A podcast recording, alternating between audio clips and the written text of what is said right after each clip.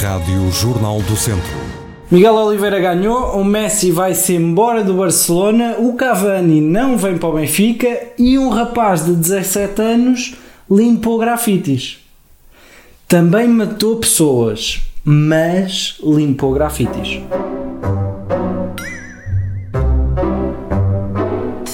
Feito o bife. Situações que são uma comédia. Crónica de Alexandre Ferreira. O que se esperava do Miguel Oliveira era simples: orgulho em ser português, coisa que ele não teve ao ir contra todos os princípios de ser português. É para passar de terceiro para primeiro na última curva. Ainda por cima sendo mais inteligente que os seus adversários. Epá, epá, não.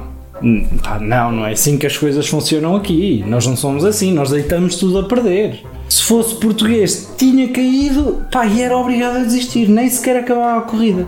Pá, enfim, enfim. Qualquer português se acobardava. Já o Messi vai sair do Barcelona, parece que está tudo confirmado e vai se despedir com uma derrota por 8-2. 8-2. A nível de desilusão, isto é basicamente o que aconteceria se a Erika Fontes anunciasse que ia lançar o seu último filme pornográfico e de repente, quando lançava, era ela a ensinar como é que se faz um bom bolo de cenoura.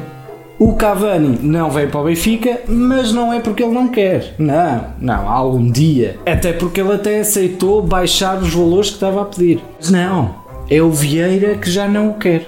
Nem que fosse dado.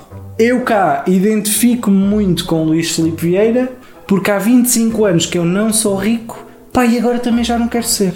Demorou muito tempo a decidir o dinheiro, já não quero ser. Não quero. O que é importante na vida é termos coluna vertebral e sabermos quando dizer que não. Se eu querer um Ferrari, não.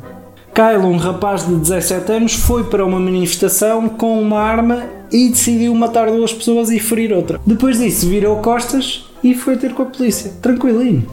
E a manifestação começou porque nessa mesma cidade tinha sido morto um homem negro a tiro porque tinha uma arma dentro do carro. Então mataram-no à frente da família dele, com sete tiros.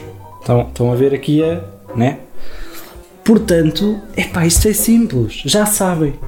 Se por acaso quiserem ter uma arma, vão à loja e comprem a maior que lá estiver. E vão para a rua e matem manifestantes a probabilidade de serem abatidos é menor do que se tiverem um canivete. Esta notícia dividiu o mundo, sendo que há muita gente que vê Kyle como um herói. Porque alegadamente ele matou um pedófilo e um homem que já tinha sido acusado de violência doméstica. E para além disso, ainda foi fotografado a limpar grafites da parede. Pá, eu sinceramente eu não sei quanto a vocês, mas cá para mim encontramos a nova canonização de Fátima. Porque o lugar do Kyle é de facto ao lado dos três pastorinhos. Feito o bife. Crónica de Alexandre Ferreira.